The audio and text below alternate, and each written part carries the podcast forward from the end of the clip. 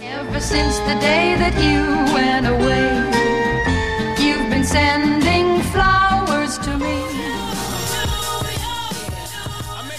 Bueno, por favor, o sea, qué fuerte. ¿Qué pasa en Nueva York? New York.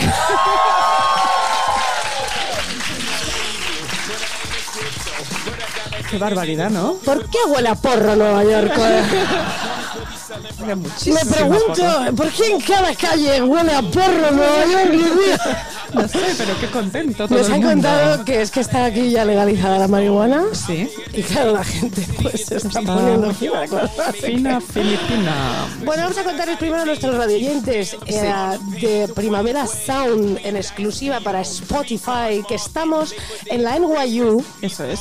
ah, haciendo nuestro podcast. Eso es. Estamos en Nueva York. Muy bien, hija, sí. Estamos en Nueva York, en la universidad más prestigiosa del mundo entero. Estamos en la NYU. Toma síndrome de la impostora, colega. Haciendo un podcast a todo tren frente a gente listísima que se ha ganado su derecho a estar en la mejor ciudad del mundo, en la mejor universidad del mundo también. Sí que sí, sí, sí, sí, sí, sí. Estoy aterrada no solo porque me abruma estar en este lugar, eh, pero antes de nada queremos dar las gracias a Jordana Mendelssohn, a Pura Fernández, a Alejandra Rosenberg y a Laura Turégano por habernos invitado.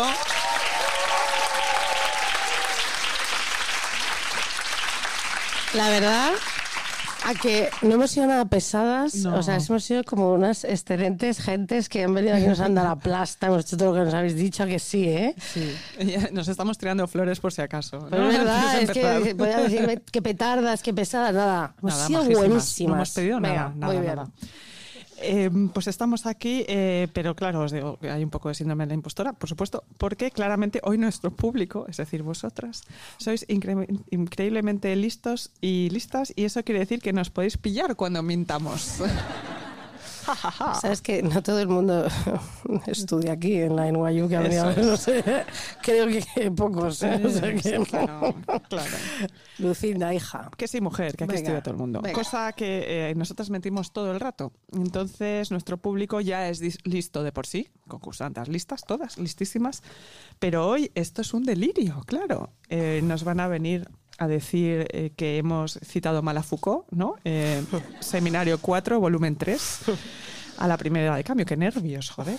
O sea, no, tú no, tú lo llevas bien. Sí, encantada. New York, New York, esto es increíble. Eh, nos sentimos como Liza Minnelli, a Chorus Line. One singular sensation, every little she makes. Es, paletas un poco. Paletas, paletas que, Continúa, por favor. va peor, va peor. Ah, vale. Carrie en Sexo Nueva York. Sí, uy. Vamos correteando por Manhattan como dos cervatillos en busca de un magnate que nos salve de tener que trabajar haciendo podcast sobre nuestras vidas. Sí. Y que todo nuestro entorno luego nos odie, por supuesto, porque contamos sus intimidades y nos metemos con los hombres heterosexuales. Pero, joder, no hay ningún magnate que nos haya venido a buscar en No, estos hija. días. Eh, nadie quiere ligar con, ningún magnate quiere ligar con podcasteras feministas. Bueno, es que vamos en chándal cada día Cada todas día hemos ido aquí. en chándal por Manhattan. No le gustamos a Mr. Big, no le hacemos gracia. Menos quizá. mal, porque él era malo, recuérdalo. ¿Eh? En And Just Like That se lo han cargado se por eso, por- relación tóxica. todo. Quizás no le gustamos por nuestro resentimiento social y de género o por nuestra negativa a hacernos la depilación integral para colmar sus fantasías sexuales. No lo sé, no lo sabemos.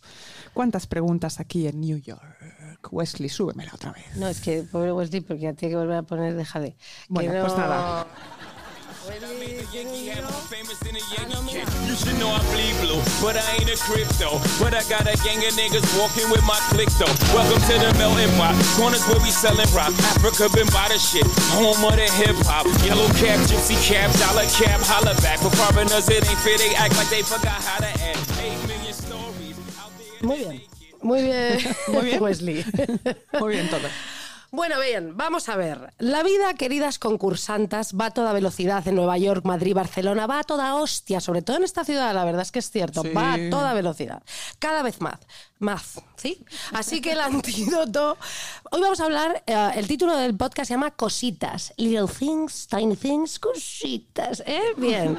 Las cositas de la vida. Vamos a hablar de estas cositas. Bien, entonces, claro.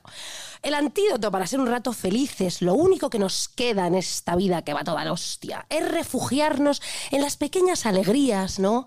En las cositas, como te digo, las cositas, Lucía. ¿eh?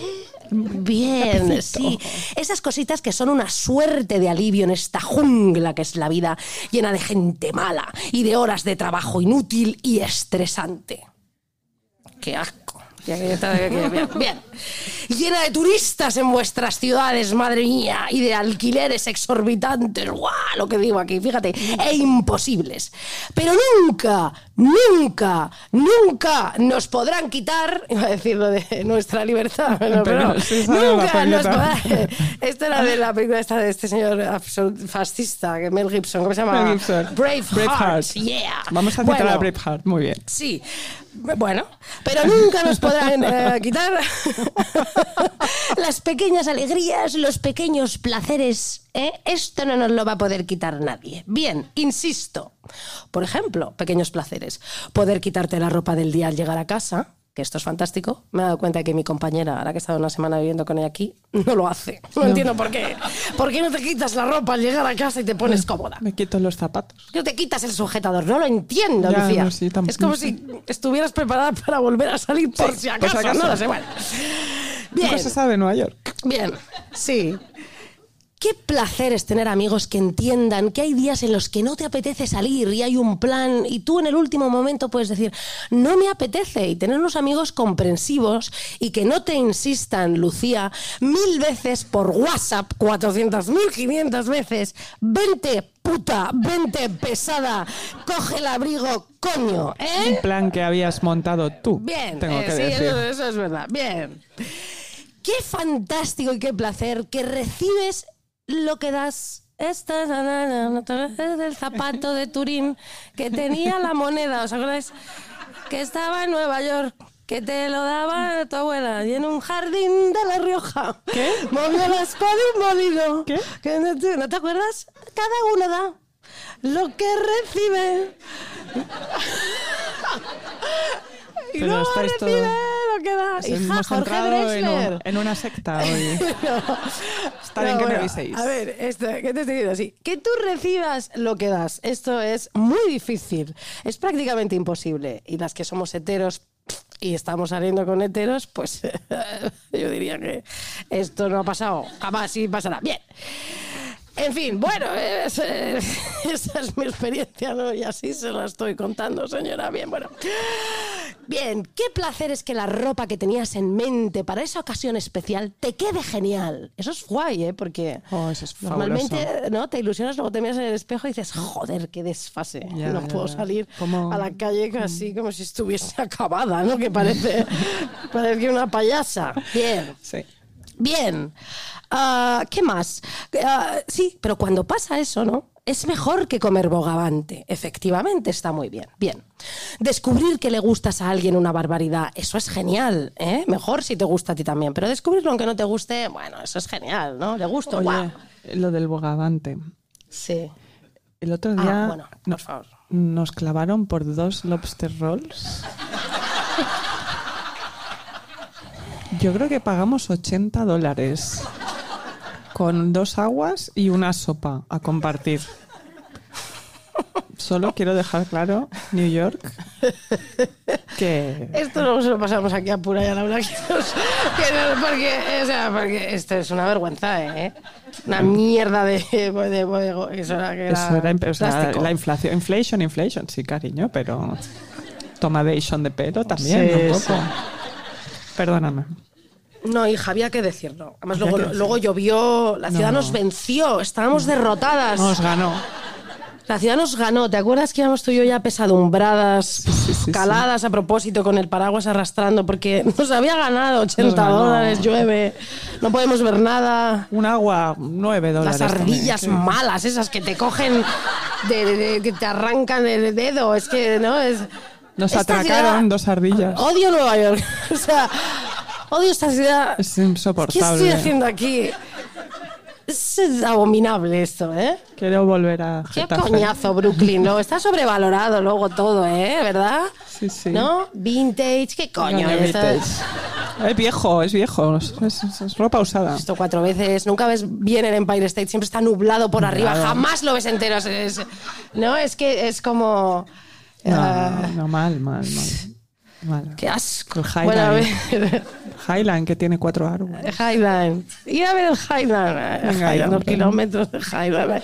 Bueno, a ver, ya está. A ver, qué rollo. ¿Qué rollo es Nueva York? Que no es un pequeño ni gran placer. Es que esta ciudad te abruma. Hay tanto que hacer que no haces nada. Te quedas paralizada. No sé cómo podéis. Es insoportable, ¿eh? A ver, ¿qué estoy diciendo? Decía, ah, sí. Sí. A ver, pequeños placeres de verdad, eh, cositas divinas, es reírte hasta que se te salten las lágrimas. Dios mío, qué maravilla. Cantar en el coche. ¿eh? Y si tu pareja hace, o tu amiga, o- eso es- la hostia. Y sobre todo, Mary J. Blige y Bono, la canción de One con tu pareja, cuando ella empieza, ¿sabes? Que ella empieza ya a volverse loca. ¡Ah! ¿Cómo es? Ah, no me acuerdo. Eh, bueno, Sí. ella es la leche, esa canción es fantástica, ¿no? Bueno, estar sola en casa, eso es genial. Es maravilloso. Sobre todo si es con alguien. Mi novio era de estar en la gloria. Pero bueno, estar sola en casa días, meses, horas. ¿no? Días, meses, horas. Sí, sí, comerte el lobster en la cama, ¿eh? el roll Claro. lobster ese. Esparcirlo porque puedes, hacerlo así en la almohada. Dormir oliendo el bogavante ese de plástico que te ha costado un un alquiler de de Alquiler, mes. un alquiler. ¿Eh? Pasártelo por la cara, lobster. Por el pelo, bien. Claro, jugar. Uy, bien. qué gusto el lobster caro ese. A ver. Vamos a ver. Lucinda, hija, que me has hecho, que me he perdido ya. Ah, sí.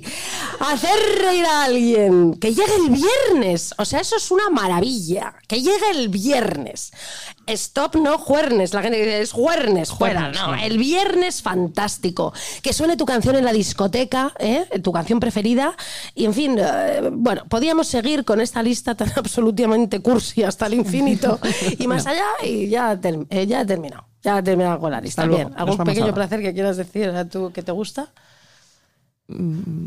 Rascarme. Rascarte. ¿Alguna cosa que detestes y odies eh, que quieras eh, decir?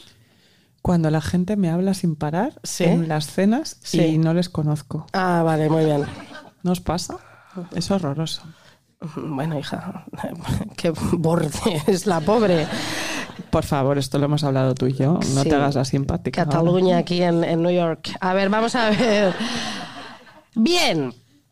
La cuestión es que todas estas cosas, vuestras cosas, os he enumerado yo las mías, te distraen de tu tormento interior. Muy bien. Pero lo pequeño muchas veces ha significado lo insignificante. ¿Es así? Y esto mucho ha sido por, los de siempre, hija, que de los tíos que dominan el mundo. Y las pequeñitas cositas, pues no, no, nos dedicamos a, no, a mi polla, ¿no? Que es más importante, no la mía, eh, las de, de los demás. Que luego vienen y me, no sé, me olvidad lo que he dicho. Bien. En la literatura, como decía Virginia Woolf, cuando una mujer empieza a escribir, constata incansablemente que tiene ganas de cambiar los valores establecidos, ¿no? En la literatura, de convertir en serio lo que a un hombre le resulta insignificante, pequeño, de devolver algo a quien le parezca importante. Y la crítica, naturalmente, la culpará. Pero bueno, mira, bravo por Anier, ¿no? Francamente, Sí, que le han dado el. Nobel por contar sus pequeñas cositas. Y cambiar el mundo en cierta medida. Por porque lo confesional femenino Sí. ¿eh? estaba poquito. También es arte. Oh. Eh, sí, sí, sí, sí. Muy bien, bien por ella, muy bien, esta señora fantástica. Fabulosa. Parisina. Bien. Las filósofas Vinciane Depré e Isabel Stengers. Eh, Sten- Stengers, sí. Cuentan ellas mismas que sin querer se hicieron notar por sus temas de estudios originales, eh, son filósofas, por los que pronto las señalaron como mujeres filósofas. Mujeres filósofas, no filósofas, mujeres filósofas. ¿eh? Esta cosa horrible de. Bien. bien. Ellas exclaman, para algunos y algunas nuestros problemas eran sospechosos, capaces de deshonrar la filosofía. Hipnotizadas, drogadas, brujas, campesinos, muertos que no encontraban la paz. Eso eran los problemas que ellas querían abordar. Problemas que no se consideran serios, ¿no? Mucho menos eh, eh, cuanto que nos interesa... A ver, vamos a ver. Es, claro, ellas dicen problemas que no se consideran serios, mucho menos cuanto que nos interesaba tomarlos como pretexto para posicionarnos contra otros filósofos o porque intentábamos despejar el espacio que nos permitiera tratarlos bien, esos temas. ¿Habéis entendido algo de lo que he dicho? Sí, sí, sí, sí. Bueno, nada, que ellas querían hablar de estas cosas interesantísimas, ¿entiendes? Los campesinos muertos, las cosas, no que le- le- les ponían problemas y ellas querían hacerlo, pues fenomenal. Pues no, pues querían ellas tratarlo bien. La gente se quejaba y, y pues ellas pues estaban tal coño, ya está. Bien, entonces dice, ellas, cada una de nosotras despertó el suspiro de, mira con qué vienen ahora, uy, fíjate, claro. Sin embargo, cuando ingresaron en la institución, estas señoras les dijeron, son bienvenidas, su presencia es normal porque somos demócratas. Pero claro, con nuestras condiciones, es decir, con la condición de que nada cambie. Ustedes son bienvenidas siempre y cuando no ocasionen problemas. Lo de siempre. ¿Verdad? Por supuesto. ¿Algo que añadir? No. Vale, bien.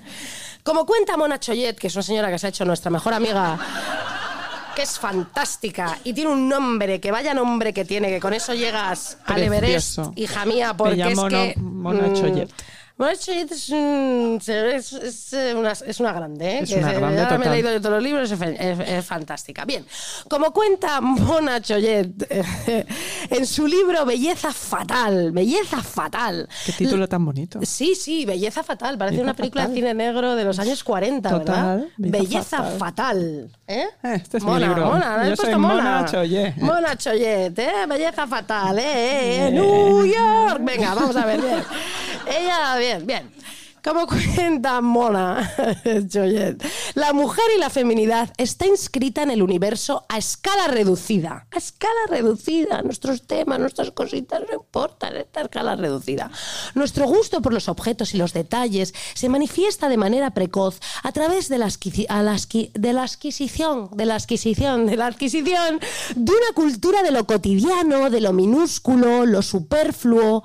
¿Sabéis? Como las casitas de... Nuestra vida es como, como las casitas de muñecas que vamos haciendo en nuestros cuartitos y vamos comprando camitas y esta es nuestra, es nuestra vida de las mujeres, ¿no? Me saco una carrera, la bañerita de... Ahora no sé cuánto, por ejemplo, un cuadrito en el cuarto de la niña, esa de coletas de mierda, que- pues así, bien. Claro. Minúsculo y superfluo, como señala Catherine Monod en su libro sobre las niñas. Bueno, dice la escritora otra, Nancy Houston. Bien. Algunas me las estoy inventando, pero, pero es para darle. para darle empaque. Has traído toda la bibliografía Sí, sí. a la NYU, ¿no? Es- estoy- algunas me las estoy inventando de verdad. ¿Sí? Pero bueno. Bueno, no pasa nada. Dice Alguien lo sabrá. Houston.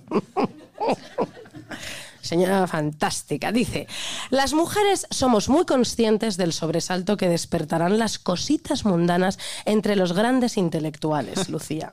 La novela moderna debe tratar temas importantes, dice Nancy Houston, temas enormes, la muerte, el horror, el sinsentido, mi polla, la crueldad temas importantes. ¿Qué nos importa la pequeñita sábana de la cama, que es una metáfora del guardapapeles que te has comprado para la asignatura de cine experimental que te estás haciendo en la NYU? ¿Eh? ¿Eh? No importa nada. Nada importa. Nada importa. Bien.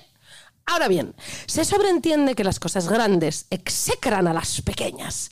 El horror detesta las margaritas silvestres y los colibríes. ¿Por qué? No lo sé. El sinsentido vomita incluso los girasoles y la estupidez. Apártense, nenazas, nenitas y ladillas, o tendrán que vérselas con mi polla. Esto lo he escrito yo. Es bueno, ¿eh? Es buenísimo. Pensaba que He era dicho de, tres veces esto, ya de esto, pero que- es que claro, Pensaba que era de Philip Roth y no, es tuyo. es mío, es de Isabel Calderón. Maravilla. Bien, aquí nos ocupamos de cosas serias, dice Nancy Houston. Y ahora dice Virginia Woolf. Convertir en serio lo que, un- lo que a un hombre le parece insignificante y en trivial, lo que para un hombre es... No, no. Empieza, comas, me faltan comas. Dice Virginia Woolf, convertir en serio lo que a un hombre le parece insignificante y en trivial lo que para un hombre es importante. Esa es la clave. Ajá. Esta es la clave de nuestro podcast, es el, la, la clave del feminismo, es la clave del secreto de cambiar el mundo. Y lo he dicho aquí en la NYU. Qué fuerte. ¿eh? Voy a repetirlo por si acaso. ¿eh? Convertir en serio lo que a un hombre, eh, presuponemos eh, hetero cis, eh, ¿sabes? Convertir en serio lo que a un hombre le parece insignificante y en trivial lo que para un hombre es importante. ¡Wow! Esto es lo que hacemos nosotras. No, porque ya, pero que Virginia lo, lo- lo- lo ha expuesto en palabras, lo, estamos es una frase, es que es para ponerla aquí, Sí. ponerlo en el, en, fuera en el edificio. Laura, ponerlo en español, en castellano, me parece, o sea. Monumental. Bien, ese es el ex- ese es el objetivo. Bien, una vez más, como explica Mona Choyet, francamente, se trata de una disposición cultural. Esta atención privilegiada hacia las cosas pequeñas o grandes no es inmutablemente femenina o masculina, dice Mona Choyet, pero puede ser llevada hacia instancias muy diferenciadas. Vamos a ver, bueno, bueno, y claramente sí, porque lo pequeño siempre nos pertenece, lo grande a ellos, lo, lo acabo de exponer. He dicho lo mismo de otra manera. Pues muy bien hecho. Por otro lado, no encontramos en todas las latitudes esta partición simbólica entre los sexos. Esto es muy interesante, veréis. eh, Japón, voy a hablar de Japón. Me gusta más que Nueva York. Voy a ir a Japón. Me encanta Japón. eh, invitadnos a Japón. ¿Te podéis invitarnos allá a Japón? eh, eh, eh, NYU. Quiero ir a Japón. Bien, entonces vamos a ver. Esto del masculino, femenino, cosas pequeñas y tal, en Japón, pues no, porque Japón pues es un país, pues de bien, pues está fenomenal. Veréis lo que os cuento. Mira. El libro de la, el- hay un libro que se llama El libro de la almohada, ¿vale? El célebre texto de Sei Shonagon, ¿vale? Ya, no, no se puede. Esto no se puede hacer, porque luego me, la- me echan a mí la bronca y no puede ser, porque luego ya me pongo a hablar en andaluz y ya directamente pues me cortan la cabeza. Vamos a ver bien. El célebre texto de Shei Shonagon, ¿vale? Que se llama Dama de compañía de una princesa japonesa del siglo. Esto es nueve, ¿verdad? Sí, siglo IX. Jolín, a veces, eh, bien, sí, qué fuerte. Bien, dama de compañía, sí, sí. Otorga suma importancia a las pequeñas cosas y parecería que esto es una característica japonesa más que femenina. En Japón es más japonés que femenino. Toma ya. ¡Viva Japón! Venga, vamos allá. Bien. En este libro nos hablan de lo que verdaderamente importa, nos hablan sobre la importancia del detalle en la cultura japonesa. Una sonrisa, una flor, un color, una luz, tus ojos, tus orejas, mi sonrisa. Todo. Bien, es importantísimo. Mi sonrisa japonesa es divina. Si leemos otro libro, Las hierbas del camino, un libro escrito 915 años después de, de este señor en el siglo IX, por Natsume Soseki, anda, mírale, el autor que, que figura además en los billetes de mil yenes en Japón. Eh, los yenes eh, siguen existiendo, ¿verdad? Sí, sí, sí, en sí. Japón no hay euros ni nada. No por hay euros en. Japón. No Por si hay, no hay. Bien, este señor aparece en los billetes, ¿vale? Y escribe un libro que se llama Las hierbas del camino. Y volvemos a encontrar la misma atención prodigada a detalles pequeños y menores, que aparentemente no valdrían la pena y que remiten a esta idea de la impermanencia de las cosas. Qué bonito, la impermanencia de las cosas. Esto no tiene impermanencia porque esto tiene la obsolescencia programada esa de las narices. Me lo he comprado este mes y creo que dentro de tres años pues ya No existirá. y ya está roto. Así que imagínate. Bien, muy bien. Vale, capitalismo fatal. Japón también capitalismo fuerte, pero antes, pues no. Pues muy bien Japón antes. Ahora ya, pues no, no sé. Ahora ya menos. Habrá Mucho que menos. ir, no lo sé. Habrá campos allí todavía, bueno, no sé. Bueno, bien, a ver. ah, bien, uno de los conceptos clave de la estética japonesa es el kuwa, kuwashi, ¿vale? Que designa el sentido de lo que es pequeño y está finamente labrado, artesanal. Qué bonito hacer cosas con las manos, ver y ver el resultado. ¿No os habéis fijado, por ejemplo, cuando os gusta alguien, un hombre, una mujer, en las manos de esa persona? Por supuesto. Para mí eso es lo más sexy que hay. Las manos de alguien, ¿no? Sin duda. Mm, bien. Japoneses se fijaban mucho en estas cosas. Artesano, tracata, tracata, tracata. Bien. Vale. ah, Lucía, es que no me dices nunca por dónde estoy. Bien. A ver, a seis sí. A seis Shoganon, como buen japonés, claro, que le gustan estas cositas eh, pequeñitas y todo esto, le pirran las listas. Le priva la cantidad y las listas. Y te hace listas de todo. Por ejemplo, cosas que hacen latir el corazón. Cosas que hacen hacer un recuerdo dulce del pasado. Cosas elegantes. Cosas que no podemos comparar. Cosas magníficas. Millones de listas sobre las cosas que realmente importan de la vida. Lucía. Deberíamos hacer un podcast de cosas. ¿De listas? De listas de cosas. Pero Por- eso es como de revista, como de... No, como como- Japón, no es como otras Vale. cosas. Por ejemplo, Lucía, te voy a preguntar, sorpresa. Como de pitchfork, ¿sabes? Sí. Ah, Una cosa que no podamos comparar. Con nada, algo que no puedas comparar con nada. Algo, pero como un concepto. Lo que sea. El amor. Hija, es que siempre hablamos de lo mismo, es acojonante, de verdad. Siempre estamos igual. Es que ¿Se puede comparar con nada? Es que estamos siempre con esto, de verdad. eh. Llevamos aquí una semana todo el día hablando de esto. Es que es impresionante, ¿eh?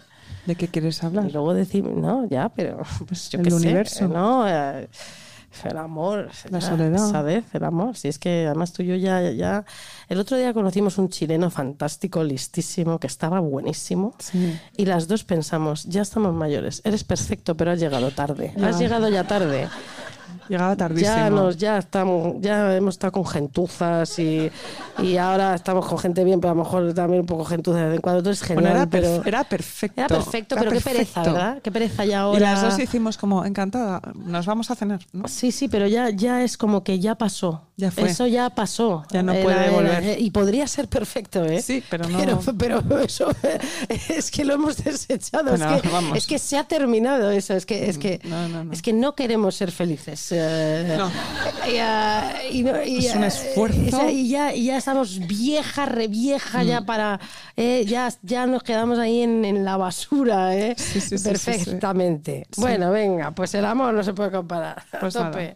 Bien, venga, fíjate que si pensamos en listas, dice Mona Chollet, que es lo que ha dicho antes mi compañera, que es más lista que el hambre la tía. Nos remitimos directamente a la proliferación de listas de contenido, esta vez consumista, en las revistas femeninas. Efectivamente, sí, eh, sí. Productos y perfumes de belleza, ¿no? De los cuales no podemos prescindir, restaurantes preferidos, los abrigos imprescindibles de la temporada, en fin. ¿Cuántas listas nos hemos tragado tú y yo de lo que ver en Nueva York, ver en Nueva York Bueno, lloviendo, bueno, bueno, bueno, eh, que ver en Nueva York si está granizando como el otro día, que ver en Nueva York si ya está rendida, la calle te ha ganado, la ciudad te ha ganado, Que ver en estás Nueva York. asquerosa, te ha venido la regla, Nueva York, que ver si te ha venido la regla. York. O sea, es, que, o sea, es, eh, Es inacabable. Es inacabable, sí. Bueno, pues eh, sí, pues que hicimos irnos de compras, efectivamente. Y nos hemos comprado todo aquí. Qué vergüenza. Horror. Consumo, consumo, Sí. consumo. Bien. A ver, la prensa femenina, de modo más general, cultiva el gusto por lo pequeño y lo secreto cultiva el gusto por el fetiche y por el talismán. Nos lo ha robado. Nos lo han robado. Porque esto era eh, algo estupendo, como decía Virginia Woolf, eh, para no trivializar. Y estas hijas de. No, no. Todas estas eh, Personas. eh, personas, eh, estas personas, pues nos han robado esto y lo ha convertido, han convertido en un fetiche consumista femenino. Y de ahí no podemos salir. No podemos volver Por de eso ahí. la gente defenestra sexo en Nueva York y en cambio los sopranos les chifla. ¿Por qué? Exactamente porque los soprano que es sino un alarde de violencia y masculinidad tóxica y todas estamos enamoradas de ese señor. ¿Y por qué luego Carrie y todas sus amigas, a todo el mundo le parece una petarda y que habla de cosas intranscendentes? No. Porque son las cosas de las mujeres. No, y porque, porque, claro, porque tenemos el imaginario colectivo que todo eso representa pues eh, petardadas y, Y eh, feminidades insulsas y absurdas Claro. y, y Chanel. Y ya está. ¿no? He comprado yo aquí un- una cosa de Chanel, un perfume que la cara me va a quedar tiesa. Viva eso cuando yo quiera. Venga, vamos a ver. Tenemos secciones de famosas en las revistas de moda, en plan, el pequeño mundo de, el pequeño mundo, imagínate, de... mm, pues, de- no, de, de- de Emma Thompson. Ah. No, Emma Thompson es guay. Imagínate el pequeño mundo de, bueno, no sé, de una petarda de esta, ¿no? Que nos abre la casa de Vogue y, y le van haciendo preguntas, todo está absolutamente guionizado, la casa se la han puesto entera. Yeah, guau, bueno, mi mueble, bien, sí, uh, el perro corriendo, sí, mira, y aquí tengo no sé qué, y el jarrón chino que me compré en Japón, y luego volví, sí, y no sé qué, y este es el guion original de la película que hice. Ya, qué No, y miedo. todo el premio, sí, tres semis. Bueno, los guardo en el baño, me dan igual. Y luego, no, me regalaron a mi madre.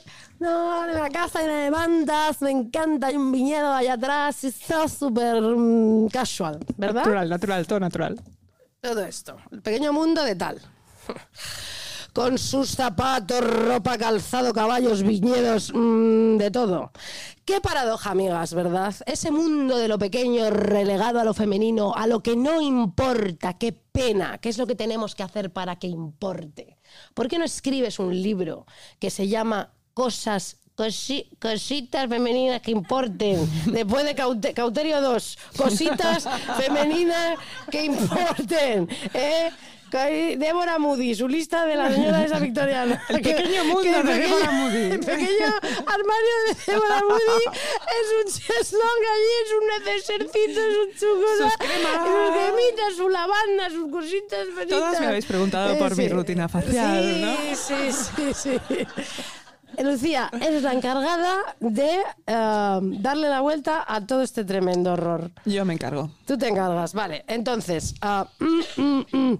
Bien, relegado a lo femenino, a lo que no importa y explotado hasta el paroxismo por la sociedad de consumo dirigida a las mujeres. Antes de poner esta canción, Wesley, wait a moment, quiero decir una cosa que ayer discutimos, pero es que lo tengo que decir en este podcast para que todo el mundo lo oiga.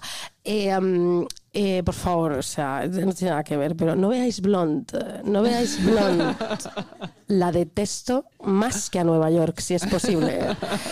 Odio a ese misógino señor espantoso que ha hecho esa película horrible y, la, y, la- y lo odio y le detesto y odio esa película. Eh, y no voy a argumentar, porque ya lo haré en el próximo podcast que vamos a hablar sobre esto, creo. Muy bien. ¿Tú tienes algo que decir sobre Blonde? No la he visto, no la voy a ver. No la vas a ver. Porque me has dicho no la veas, no Sí. la veré. Bien. Y ahora os voy a poner un clásico, eh, o sea, una especie de, de- de cántico que es un himno que Bueno, lo he traído a. Nueva York. Eh, a ver si os gusta. No podemos bailar mucho porque tenemos aquí la cámara, si no yo daría vueltas, ¿verdad? Daría vueltas. Como podemos yo-yo. bailar así sentadas. Eh, Wesley, music.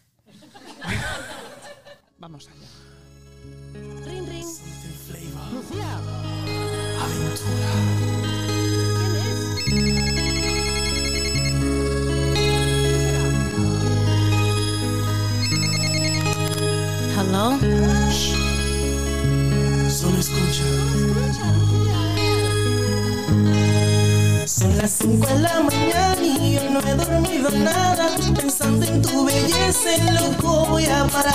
El insomnio es mi castigo, tu amor será mi alivio. Y hasta que no seas mía, no viviré en paz. Yo conocí tu novio, pequeño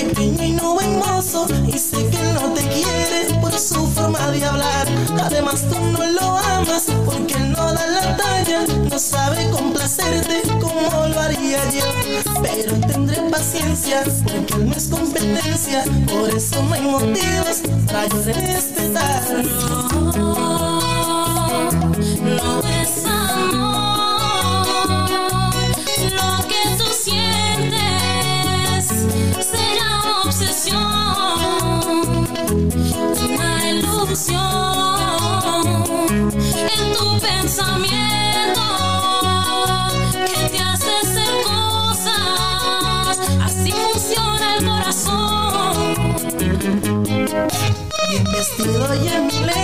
Pasé por tu colegio Me informan que te fuiste Como loco te fui a alcanzar Te y no te encontraba Y eso me preocupaba Para calmar mi ansia Yo te quería llamar, pero no tenía tu número. Tu amiga ya me lo negó, ser bonito mucho me ayudó, eso me trajo la solución. Yo sé que le gustaba y le di una mirada con un par de palabritas. Tu número me dio, del celular llamaba encanta cuando dice.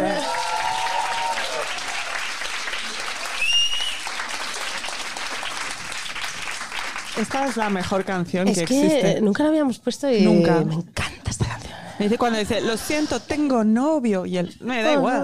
Vamos, por favor. Vamos allá. A ver, Lucinda, hija. Bueno, no, bueno, a ver. ah, ¿Qué? ¿Qué pasa? ah, daughter, continue. ¿Qué me has dicho? He dicho, hija, Hija. hija, daughter, continue, please. vale. Go on. Bueno, pues hoy que seguimos con Cositas, que es el título que hemos encontrado para tratar básicamente aquello que nos apetece contar hoy, claro que sí. Eh, yo en el primer podcast de la temporada avisé que lo que realmente podía salvar- no, salvarnos era la ficción, el arte, sobre todo en momentos complicados. Eh, y hoy que estamos en este lugar hermoso de cultura y conocimiento, quiero compartir uno de los momentos más trascendentes que he vivido esto- este verano, eh, que fue viendo una exposición de la fabulosa eh, Nan Golding, la fotógrafa Nan Golding y artista neoyorquina de adopción, y yo creo que una de las artistas más relevantes del siglo XX y XXI, por supuesto, claro que sí. Mañana vamos a ver una película en el Sí. New York Film Festival. Nos han costado los tickets dos millones de pesetas, pero Sí. vamos a ir a ver una película de esta señora. Sí, sí, sí, sí. Vamos a ir. Eh, me lo he puesto un poco difícil porque vamos a hablar de fotografía en un podcast. Ojo, mm, ahí a la movida. Pero, ¿por qué no? Eh, la razón por la que he elegido mm, a Nan Golding es porque este verano tuve la suerte de ver, como decía, su última película, Memory Lost, que como toda su obra es tremendamente personal y que en este caso es una serie de fotografías unidas como una pieza fílmica, que ella lo hace mucho, ¿no? Une sus fotos para hacer películas em, con música y que mu- muestra sus últimos años de memoria perdida, ¿no? De la Memory Lost. Eh, los últimos años que pasó entre 2014 y 2017 más o menos, cuando le recetaron el medicamento opiáceo Oxycontin por una lesión en la muñeca que le resultaba muy dolorosa y acabó absolutamente enganchada a ese fármaco como tantísima gente, especialmente en Estados Unidos. Ese es el- esa es la de la serie, esta, ¿no? Sí. sí. ¿Cómo? No. Sí. No, no, Sí. no. O sea, Sí. Memory. Lost no es la No. peli que vamos a ver mañana. No, Ahora lo no, cuento. digo el, el- el medicamento este que, que, Sí, que la sí, gente sí, se exactamente. muchísimo Ahora, ahora, ahora lo cuento, sí, sí. Ella comenzó tomando un comprimido, tal como le habían recetado, y al poco tiempo ya lo necesitaba para vivir. Se trata de un opiáceo muy fuerte que, según cuenta, le provocaba la sensación de estar aislada del mundo en el mejor de los sentidos, ¿no? O sea, como estaba fantástica ella. De ahí pasó a necesitar más de una receta, porque tenía una receta legal, pero las simultaneaba con otras que le, que le iban pasando. No las podía conseguir con los médicos habituales y pasó a comprar los comprimidos a través de camellos, por supuesto. De ahí a consumir cada vez más y finalmente tener una sobredosis de fentanilo, que es el opiáceo sintético que causa más de 50.000 muertes al año solo en Estados Unidos. Una verdadera pandemia sanitaria y social que, bueno, aquí lo sabéis mejor que nadie. Las fotografías de Memory Lost muestran su situación de manera no documental, sino emocional. Es, realmente son unas, fo- unas fotos fantásticas. A ratos son fotografías de sitios aislados, sin ventanas, de cositas muchas veces. Sí. No, no ves exactamente qué es lo que está fotografiando. Eh, son sitios que luego dice ella que es Berlín, es Nueva York, pero tú no lo puedes distinguir porque es un trozo de una mesa, eh, los dibujos que hace mientras está drogada, las pastillas que está consumiendo, que cómo las alinea para poder tener, tenerlas contabilizadas.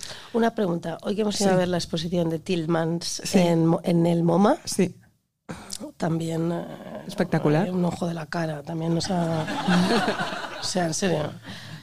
barbaridad.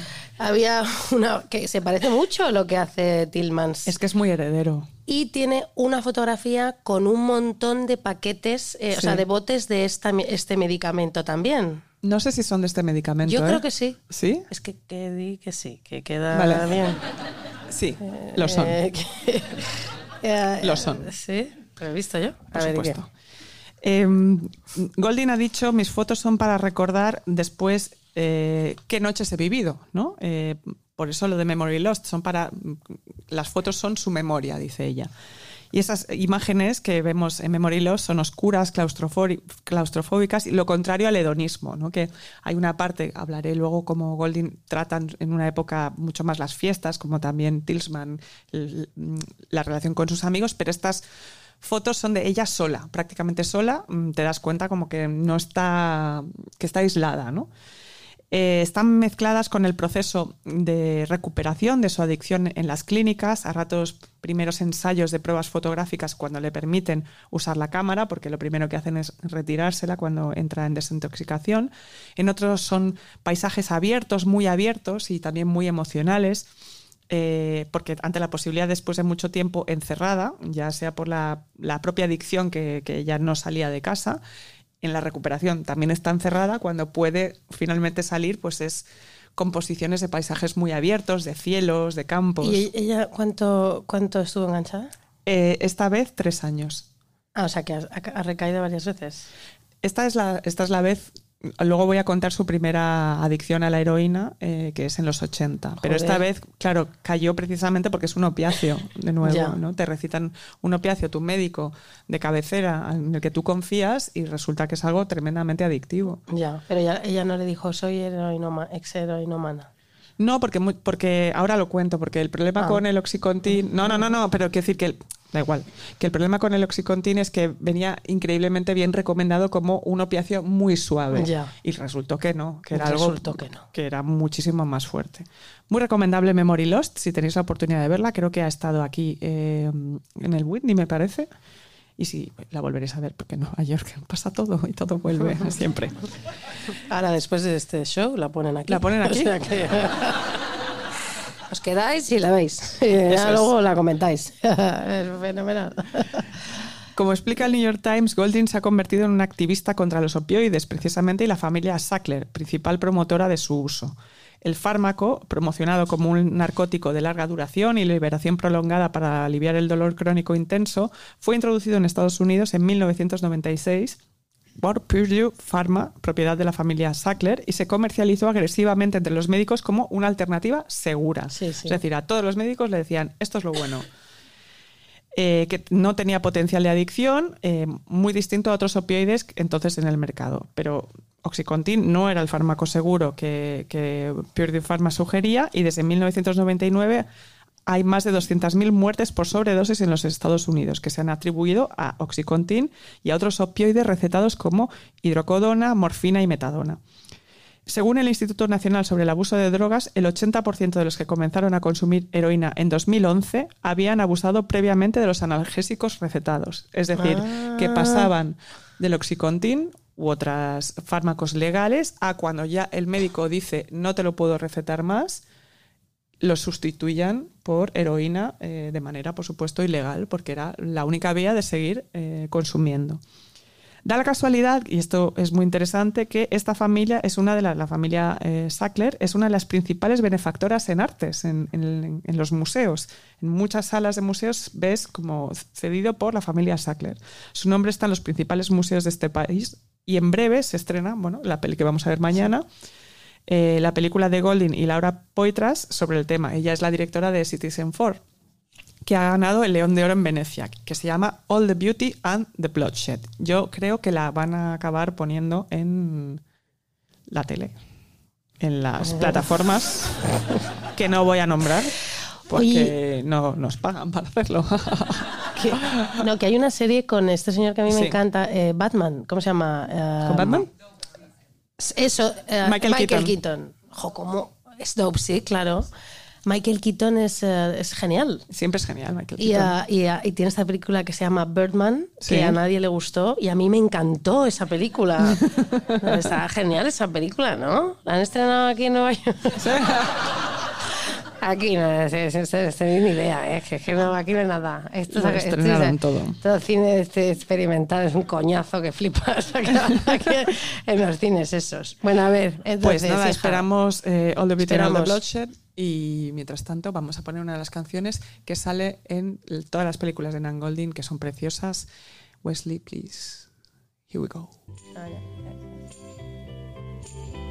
muy bonita, Lucía. ¿Cómo se llama la canción? A ver, dila. I'll be your mirror. I'll be your mirror. ¿Quién la canta? Nico. Ah, muy bien, me encanta, Nico. I be your mirror, reflect what you are. In case you don't know, I be the the rain, and the sunset, the light on your door to show that you're home. When you think the night has seen your mind, that inside you're twisted and unkind. Let me stand to show that you are blind. Please put down your hands, cause I see you.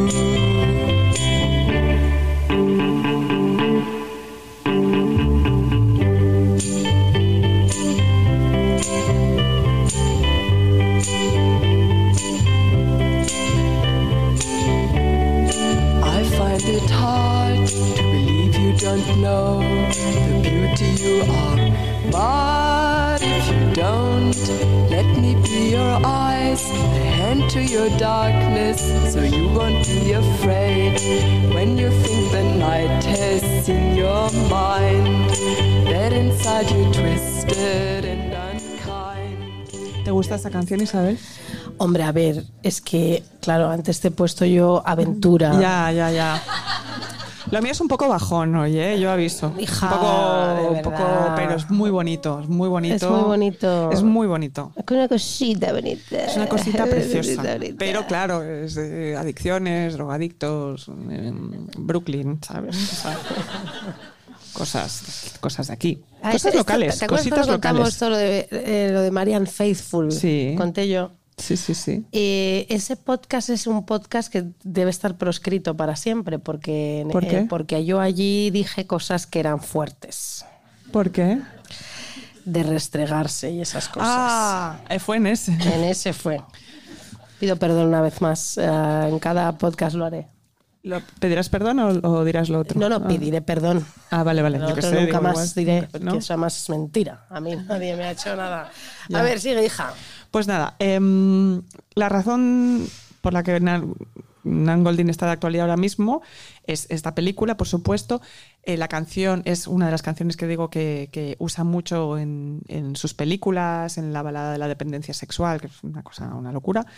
Em, pero he puesto al Beyond Mirror precisamente porque ella la usa eso en, las- en sus piezas fotográficas y da título a uno del- de, sus documentales, otro que es Al Beyond Mirror. Y hay otro muy bueno que lo recomiendo mucho que se llama I Remember Your Face, que me parece, es que son títulos preciosos Sí, todos, sí. como me acuerdo de tu cara. Sí. Ya un documental que se llama así, Sí, eh, sí. me gusta. Me acuerdo, Me tu acuerdo de tu cara.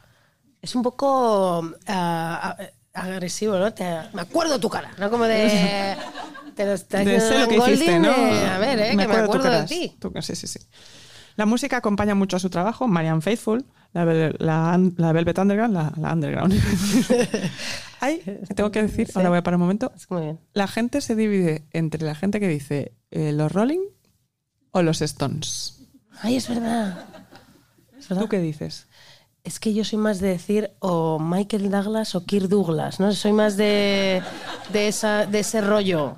Es que a mí esto no me interesa nada. Pero- O sea, menos el documental este Sí. de Give Me Shelter. Sí. O sea, la película.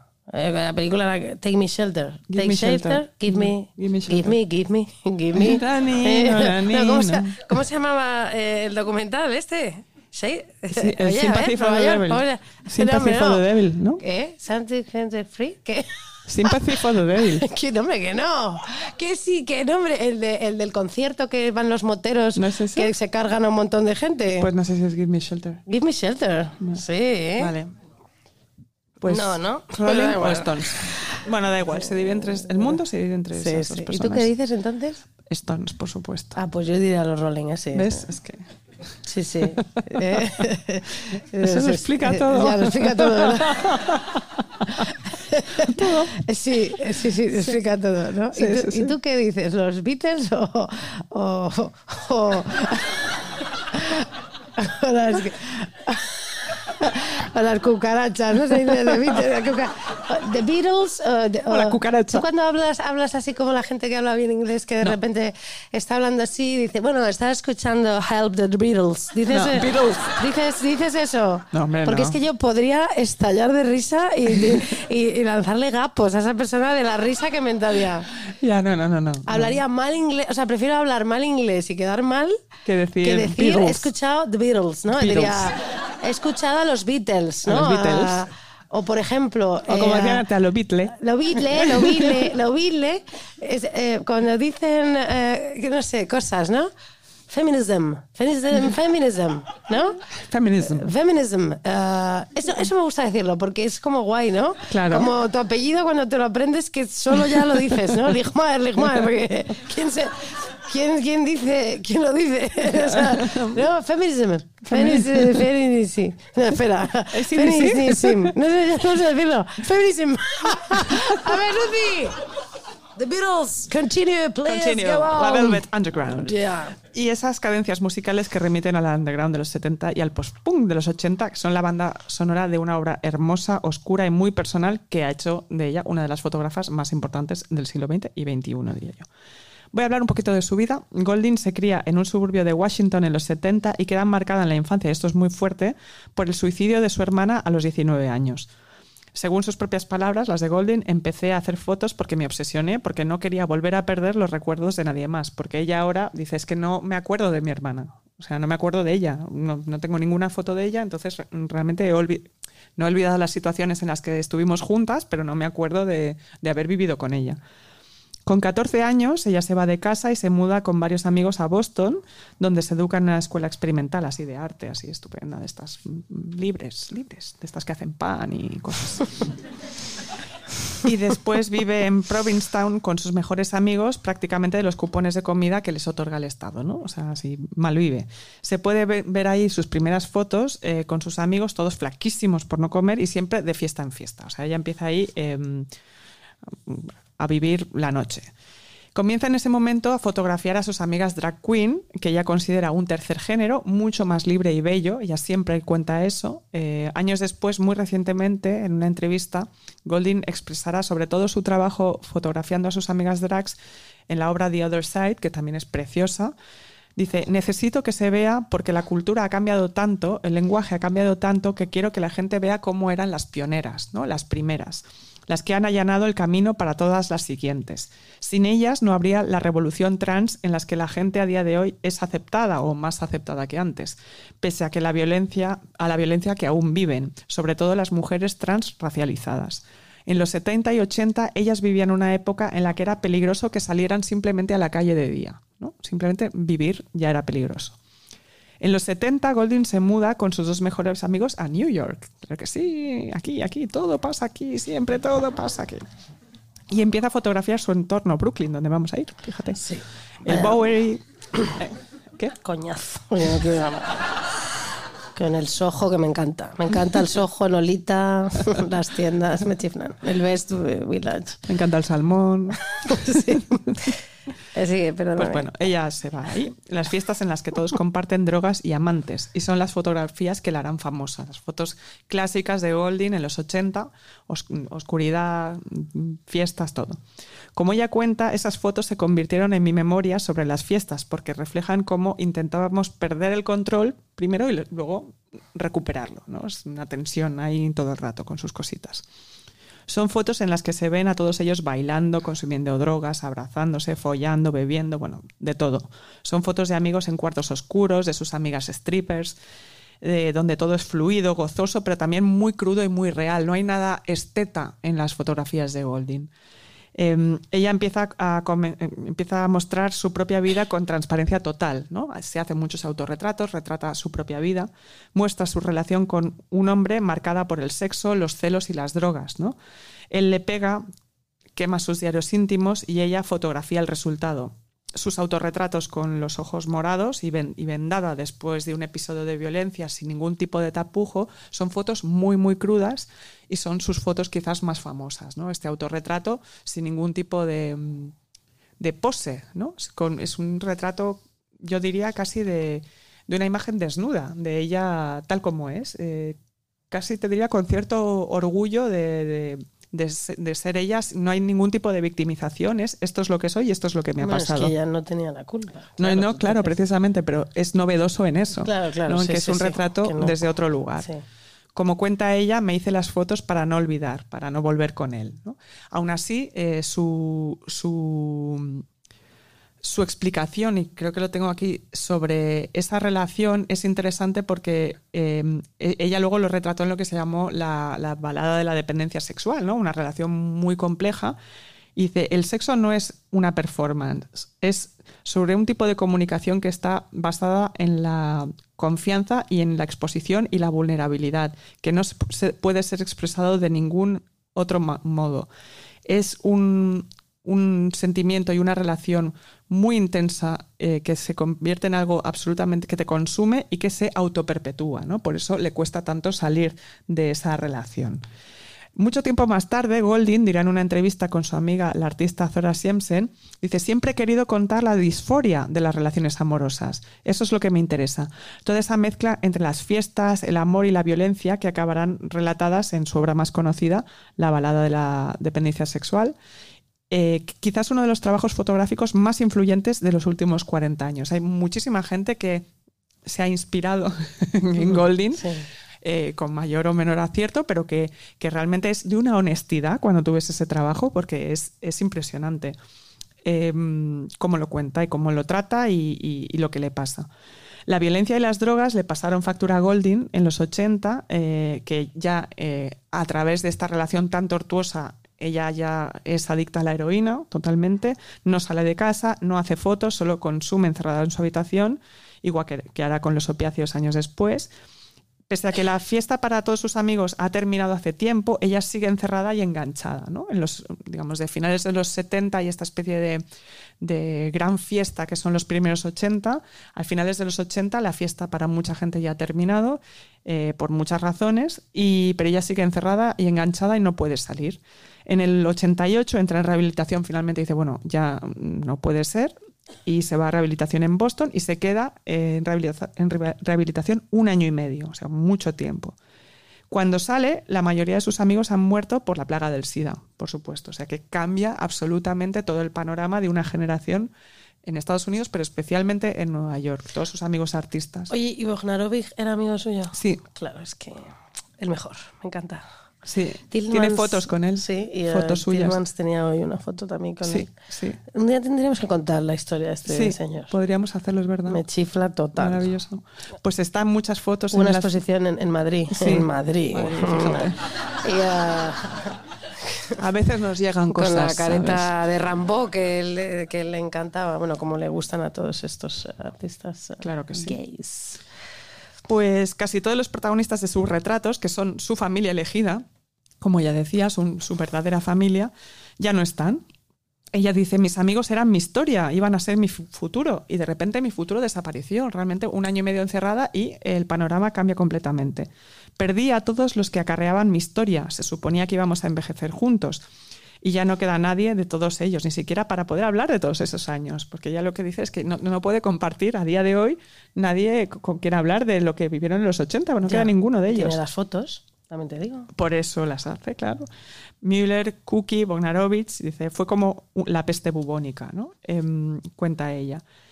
Eh, a finales de los 80 la fiesta había terminado, Nueva York dejó de ser la ciudad bohemia para convertirse en la metrópolis yuppie que conocemos más adelante, la de los neones, el metraquilato, la de American Psycho, ¿no? Clarísimo, yuppie. Primera gentrificación. Em, Golding queda fijada como una superviviente de todo ese periodo y para muchos puritanos, puritanos, como la creadora del estilo heroin chic. Esta cosa de las modelos ultra delgadas, como em, muy muy flacas y con pinta de estar drogándose, ¿no? Em, ya hablamos de esto del heroin chic, yo creo, en un programa, pero bueno, em, la glorificación de la atmósfera sucia, decadente, drogadicta, que en los 90 po- volverá a ponerse de moda entre los herederos fotográficos de su estilo, que son David Sorrenti, Corinne Day, la que hace las fotos de Kate Moss, la, la- la que un poco descubre a Kate Moss. Tenía que salir Kate Moss en, en esto que estábamos. eh, De alguna manera. estaba La estaba esperando. Estábamos invocando. Estaba yo esperándola así. Un beso. Un beso para A Kate, ti. que no, que nos escucha. Nos estás escuchando desde Amiga, Williamsburg, hija. A ver.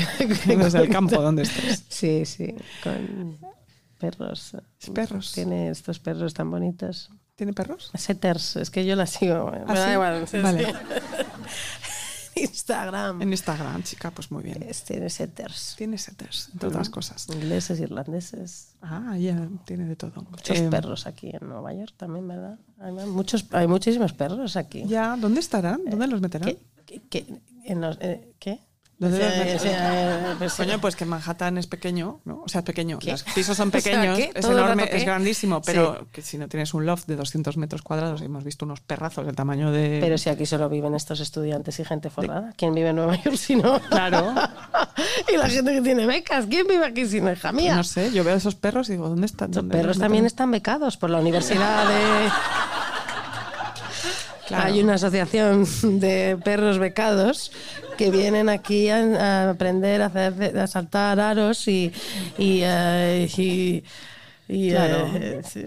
Y, Estu- y estudi- eh, y de estudios. galgos y, Claro. y que hay muchos galgos Muchos aquí, galgos. ciegos y cosas que les enseñan a hacer. Artes plásticas, claro que sí. Eh, a ver, hija, sigue. Pues bueno, aunque Golding admite que al principio de su carrera le parecía interesante ser considerada la reina de la decadencia, después re- rechazó totalmente esa etiqueta. Dice, la violencia es mundana, no es ni bella ni excitante. Su trabajo, más allá de lo estético y las subculturas, es profundamente político. El trabajo de Golding, muchísimo. Mostrar la belleza de lo drag y las sexualidades no normativas. Como ella documenta su propio abuso sin la vergüenza asociada en esos años al hecho de ser una víctima. A día de hoy, Golding, después de haber pasado por otra adicción, parece ahora parece que la gente considere, y a partir del trabajo de Laura Poitras, que vamos a ver mañana, que solo ahora Golding es una artista política, ¿no? Como implicada socialmente con lo político, cuando no es así, siempre lo ha sido. Como se habla aquí, la intersección entre arte, políticas públicas y discurso disciplinador está muy presente en el trabajo de Golding, cada día más. Sus últimas fotos sobre su compañera de piso, que son preciosas, la artista trans Zora Siemsen, eh, vuelven a tratar el cuerpo después de muchos años que ella, después de la muerte de sus amigos, ella abandonó la idea de retratar personas, de- no quería hacer retratos, son paisajes, son, son objetos, son cosas, pero no, no quería retratar a más gente. Ahora hace fotos de bodegones. No, Perdón, ¿eh? no, no, no. Pero vuelve, Unas uvas, un- una, una taza, un vaso, la- el pañuelo que se ha comprado en, en, en, en Bloomingdale's, eh, eh, ¿no? Es eh, un, pa- un papel que de la Que no, que no, cocina. que ahora, ahora vuelve a retratar Sí, sí. el cuerpo después de muchos Claro. años sin retratar a nadie. ¿no? Hombre. Golding sostiene que Zora le ha ayudado a mantenerse sobria durante la pandemia, porque son fotos sobre la carne, el cuerpo, lo que vemos y lo que no vemos.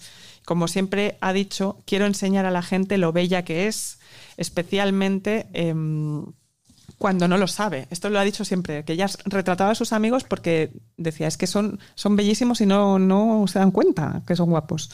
Golding considera esas fotos las últimas, las más importantes de su carrera y recomiendo mucho que la gente las vea, son buenísimas. Ya termino con la movida de Golding, de verdad. Qué nombre, sí. Qué bien, qué muy bien. Con todo, su obra es preciosa e importante. La actual, por lo que nos muestra, la anterior, porque toca una fibra especial, sensible, la de los caminos que no tomamos, ¿no? Porque parece ese Nueva York que muestra, nos muestra qué podría haber sido de todos nosotros si no llegaran momentos duros, ¿no? Plagas, lo que sea. Su obra tan hermosa y tan real es un espejo a veces oscuro del alma humana, de lo que somos, de lo que podríamos haber sido, incluso de algo que fuimos. Siempre parece el camino no tomado, ¿no? el de Golding. Muestra el amor, el deseo, la muerte, lo perdido, la noche, la luz del día, la importancia de la amistad y de todo, todo aquello que nos hace bellos ante los demás. Como cuando tienes un poco de resaca y mariposas en el estómago y ves a alguien que quieres mucho y le dices, eres tan hermoso, y la otra persona no se lo cree del todo, ¿no? Y te dice, no, no, pero tú lo ves, tú dices, sí, sí, sí, sí, sí. Yo lo veo, yo sí lo veo. Eso es. Me boicotea. Es que, Mi momento que, cursi. no, que sí, que, se- que sí. No, que, ahora te iba, que ahora te iba a decir una cosa. de- de- de- termine. No, porque voy a poner la No, canción. un momento antes de que Wesley Snipes. No, eh, antes de que. No, no, escúchame. No, ¿Qué dices? No, que, que joder, te, digo una cosa, esta gente superviviente que lo pasa fatal en la vida y tal, pero sinceramente la han ex- voy a hacer cursillo también ahora. La han exprimido bien y ha valido la pena. No, totalmente. Cuando ves las fotos y incluso cómo ella cuenta las cosas a día de hoy, esta tiene que ser algo tan duro, ¿no? Perder a toda, a toda tu generación ah, y, bueno, seguir adelante. Y, bueno, imagino que para ella el poder del arte es- debe ser muy importante, seguir haciendo fotos, pero en una época dejó de hacer fotos porque no tenía ganas de nada. Pero esta idea de buscar la belleza en el otro y, y retratar para tener memoria, a mí me parece fascinante. No, y aunque, aunque luego hayan sido dos, tres años que lo has vivido todo, pero Sí. chica, qué gusto. Porque fíjate, hoy, eh, el otro día que llovía y llovía y llovía, y llovía y llovía, y la ciudad nos, nos remató, ¿no? Con un saque, un, un ace, nos hizo un ace, un 15-0, o sea, un.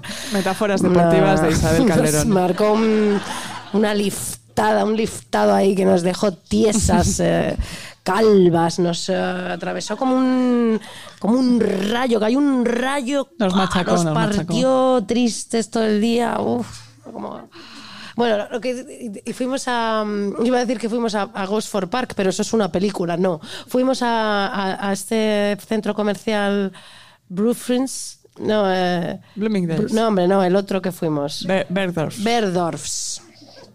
No, Gosford Park. Fuimos a Berdorfs y entonces tú y yo decíamos, fíjate que aquí están estas señoras forradas, a las Forradas. 12 de la mañana. Eh, que han salido lloviendo, ¿eh? zombies comprándose todas esas carísimas cosas Y luego comían ahí también. que comían allí. eh, eh, en eh, los Central Park. Sí, pero que, que, que esas vidas, menuda mierda de vida, ¿no? Que eso. y no, pero vamos, lo podemos extrapolar, a, a- por ejemplo, a Madrid, el corte inglés de Serrano. Serrano, sí, que sí, vas allí y, y las veías y todas estaban como muertas. Todas requemadas, como Todas dices tú. eh, eh, fritas, como pollos fritos, ¿sabes? Como que haces así, hace la piel. Es bacon, ¿sabes? Todas así operadas. Caminan buscando el buitón eh, comprándose esa ropa de como moderna, pero no, en, Bo- en Bosford Park, allí, ¿no? Era, era todo... Era- era Eh, mirábamos la gente, ¿no? Sí, Qué malos sí. zapatos hay en Nueva York, ¿verdad? Porque mm, todo está bien, pero los zapatos no, ¿eh? No, no, no, no, mm, un- malos zapatos aquí, ¿eh? No. Y ellas estaban allí, eh, esto nos lo dijo Pura y es, es verdad. sí. Hija Pura, tienes razón, porque hemos hija. zapatos y no lo hemos... Y, eh, ¿sabes? Eh, voy a decir más cosas. El- esta película ahora que han estrenado, que es malísima, malísima, que está eh, basada en esta película de las viudas, no, de las mujeres de Stepford, una película de 1965, que es como una especie de distopía en, las que la, en la que las mujeres, o sea, em, los hombres crean a mujeres eh, que ellos quieren como para servir la casa y toda esta cosa, ¿no? Sí, sí, sí. Que luego eh, Nicole Kidman hizo un remake que se llamaba Sí. Las mujeres perfectas, si no os acordáis que van en el supermercado, todo esto. Esta película que han hecho ahora, hija, ¿cómo se llama? No sé, la de Con Harry. Hereditary. Free? Uh, don't worry, baby. Don't worry, don't worry. Sí, sí, darling, baby. Eh, dear, la que sea. De Olivia Wilde y todo el pollo ese que han tenido. Divertidísimo, ¿no? Que el otro le escupió Harry Styles y todo.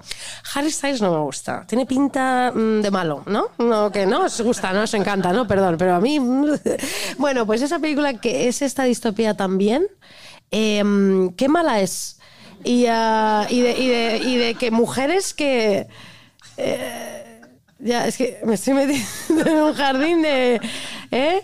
No. No la he visto No, tampoco. bueno, esta es una buena mujer, esa Golding, que ha vivido la vida muy bien y lo lo ha hecho como ha querido y se ha puesto el mundo por montera, como dicen los horteras, y no porque fuera rica, como por Como- ejemplo como la, duquesa de la Alba, duquesa de Alba. que se puso el mundo, puso el mundo por montera. hombre, Mira, hija. Golding es hermosa.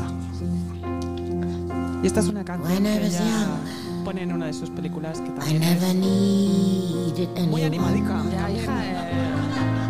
And Pero yo qué sé. love was just for fun. Esto es para karaoke un poco. Those days are gone. Para karaoke un poco. No, no, lo veo yo. Living alone, Eh, Para karaoke no es. Que sí, mujer. I think of all the friends I know. But when I dial the telephone, no nobody's home.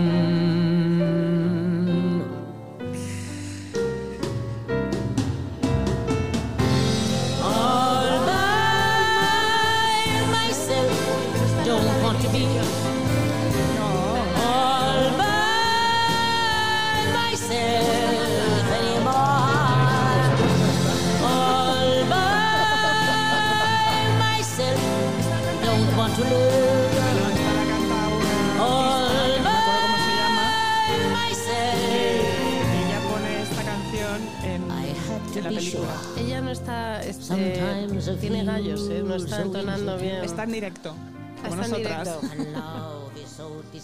Podemos seguir un poquito más. ¿eh? But it remains the cure. All by myself, don't want to be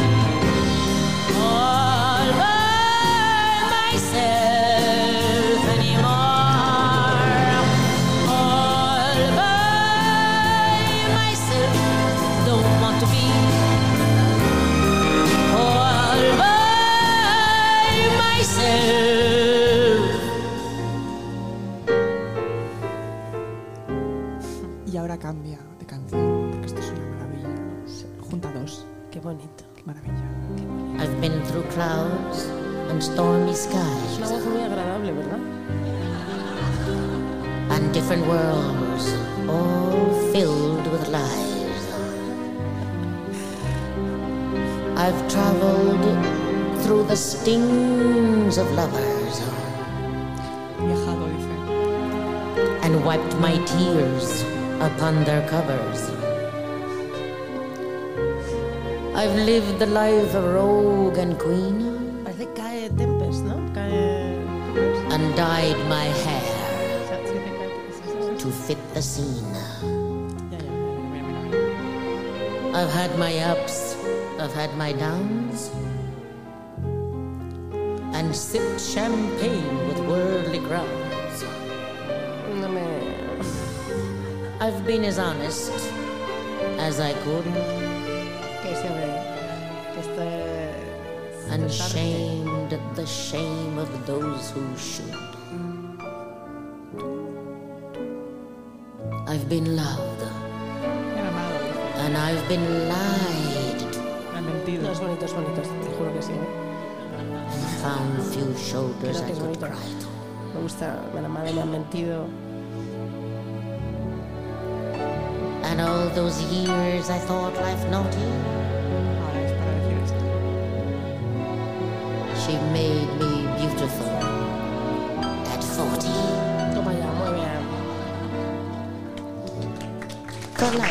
Qué bonito. Qué bonito. Todo lo que le ha pasado la ha hecho guapa a los 40. Más canciones de esto, por favor. Pues hija, muy bien, ¿eh? Me- es mi canción preferida. Qué cara dura. que no, hombre, que sí, es que a mí me gusta siempre, Lucía, ponerla en bretes, Claro. porque ella es genial y, eh, bueno, Y tiene que mucho yo entro sentido del en humor. todas. Claro. Bueno, a ver, hijas mías, concursantas, eh, ahora vamos a hablar, ¿dónde están las cositas? Las cositas están en la habitación, que es muy importante la habitación. Una habitación propia, ¿no? Virginia siempre está con nosotras, claro que sí.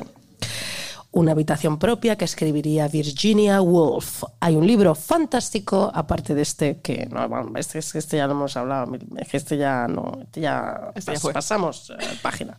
Hay un libro fantástico de la historiadora Michelle Pegot llamado Historia de las alcobas, que os lo recomiendo de verdad porque es precioso, es, es un tochazo gigantesco.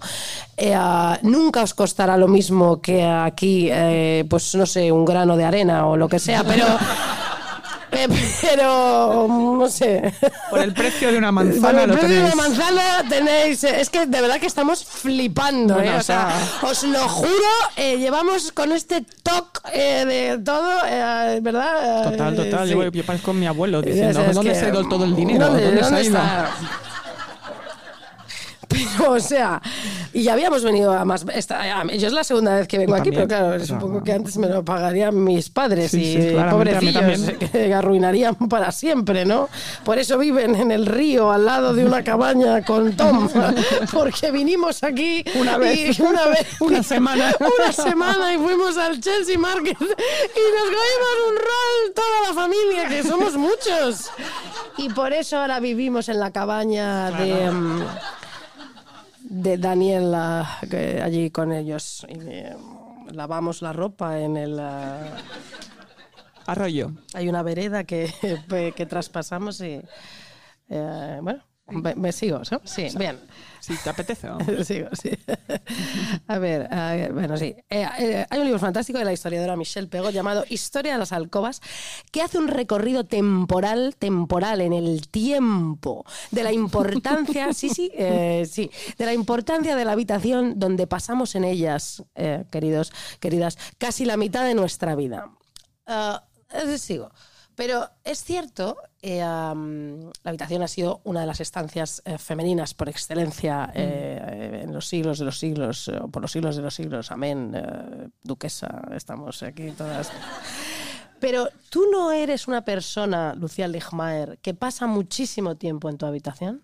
En el, sí, en lo que más. Habitación. Pero yo no hablo ya del salón ni nada, no, de en la tu habitación, habitación. en la yo habitación, también. Sin parar. Eso es una cosa que mi novio no puede soportar. No, no, no, nadie. Pero a mí, ya nadie, solo Nadie, tú y yo estamos en la habitación. Es que es increíble, pero es que a mí la cama es una cosa que me encanta. Es mi oficina. Me encanta tener la cama llena, eh, pues eso, ¿no? De mm, papeles, bolis, eh, una, una bandeja con, pues con, Mira, una- China, ¿no? con cookies. eh, eh, O sea, eh, la cama, me mis gafas, una cochinada también para otra parte, pero mi, mi habitación es un poco mi vida. Luego tengo el proyector, que imagínate, o sea. O sea, ya eso ya es como, o sea, eh, que, o sea, no puedo separarme de, de- de esta, de esa hermosura. Entonces, eh, eh, mi habitación es, es así. Lo tendremos en los genes, por la historia. O sea, correrá la historia de las mujeres en nuestros genes del, pasadas. Yo creo que es que somos vagas. bueno. Bien. En ellas casi la mitad de nuestra vida la pasamos, ¿no? Pasamos la vida carnal, ¿no? La más carnal, la más adormecida, la más nocturna, la del insomnio. La de los pensamientos errantes, la de los sueños, la de la ventana al inconsciente e incluso al más allá. Y ese claroscuro refuerza su atractivo, dice su autora eh, Michelle Pegot, ¿no? Efectivamente, sí. La habitación, además, le protege a una misma, ¿no? Nuestros pensamientos. Es un refugio, acoge. Muchas veces puede ser todo lo contrario, una cárcel, una prisión. Sal de tu habitación, sal al aire libre, verás como de repente te despejas y a lo mejor llevas tres horas con un pensamiento recurrente que te está taladrando la cabeza y que luego no es nada. La habitación es un arma de doble filo. Sin duda. ¿Eh? La habitación, ojo con la habitación. Madriguera ¿Eh? y trampa. Trampa y madriguera. Yo, para mí, es más madriguera. Jara y sedal. Jara y seda. Podríamos- ¿Qué más? Yin Y yang. ¿Qué más cosas? Muchas cosas. Muchísimas. Este- pero eso es, te, puede pasar allí lo mejor y, lo, lo peor. peor. Eso es así. Eso es así. Te pueden además pasar grandes cosas con gente deleznable. Puedes tener un sexo fantástico, fantástico, porque Te estabas acordando. ¿no? ¿Eh? No, pues tener un sexo fantástico con alguien asqueroso y terrorífico, Detestable. pero en esa habitación estás ahí flipando. Bien. Bueno. Sí. Para Pascal, un señor pensador. Mira, he traído un señor. Para Pascal, pensador de la habitación, hablo mucho de la habitación, para quien era sinónimo de retiro necesario para la quietud, sino para la felicidad, decía. Todas las desgracias de los hombres proceden de una sola cosa, que no es eh, que es no saber estar solos, reposando tranquilamente en una habitación. Tienes razón. Mm, Es claro. así. Lucía, a veces para quien no está acostumbrada a estar sola, al principio cuesta Sí, estar sola Sí, sí, en la habitación, en tu casa. Pero tú te haces el duelo de la dependencia de la compañía, porque tienes que hacerlo. Esto no se pasa de un día para otro, No, y os no, lo digo no. yo. Os lo digo yo. Tú tienes que pasar el duelo de la dependencia estando sola y al final lo consigues. Es maravilloso, pero lo tienes que hacer. Y no es algo que dure poco este duelo, No, ¿verdad que no? no, la dependencia es dura, es complicada. Eh, pasar eso y superar eso es complicado. Es. Tienes que luchar contra eso. Pero qué manera de hacerlo como si que, que enfrentándote a, a- a- a- a- a- a la ella, ¿no? Y, y- y Viendo hacerlo. 700 YouTubes por día. Sí, hasta bueno, o- sí, sí, pero vamos, que es verdad que te Es tienes que, enfrentar eh, si, si no te, si no estás acostumbrado y te duele. Duele, duele, cuesta, cuesta. Y luego es genial, es lo mejor que te puede pasar. Tengo unas ganas de estar soltera. Yo lo único que quiero es llegar a la casa y estar sola. Le quiero, no puedo hacerlo, pero ahora es que yo solo quiero estar sola la vida y no salir nunca más de allí. Y que me traigan provisiones, ¿no? ¿Verdad? Eh, eh, claro, ¿no? Como papel higiénico. Yo uso muchísimo el papel higiénico. No sé por qué, pero eh, cojo mucho, mucho, mucho. No sé.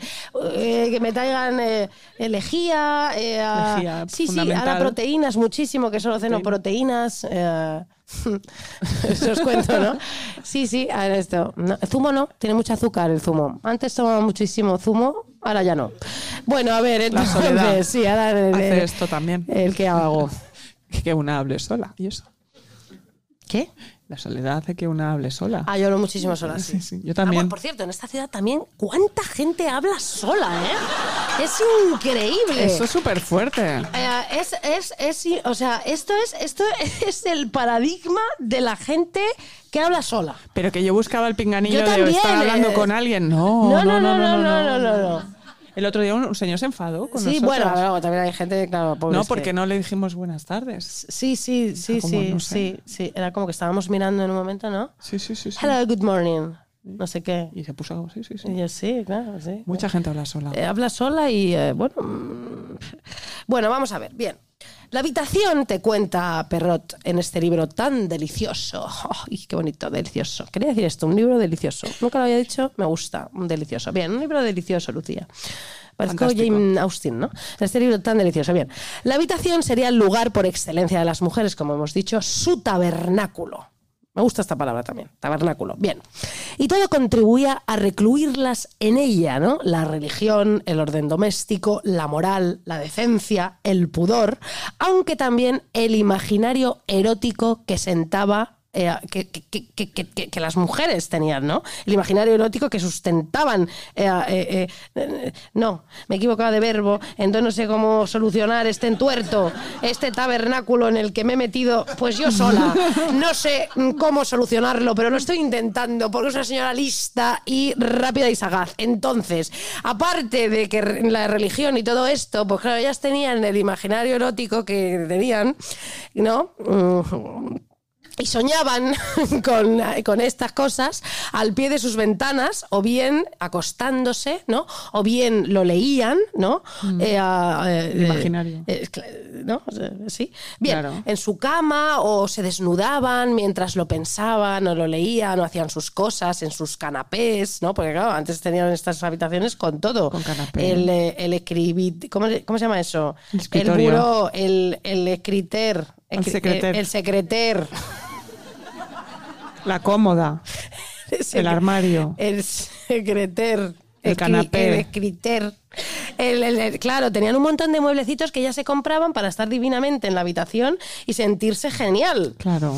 ¿Os acordáis en Los Soprano, en esta eh, serie fantástica, glorificada por los heteruzos que quieren jodernos con el sexo en Nueva York, pero que esta es, la hostia, ¿no? Porque es la leche. Me encanta, es que la estoy volviendo a ver. Cuando la madre. Me encanta, me encanta Los Soprano, la, estoy viendo por tercera vez.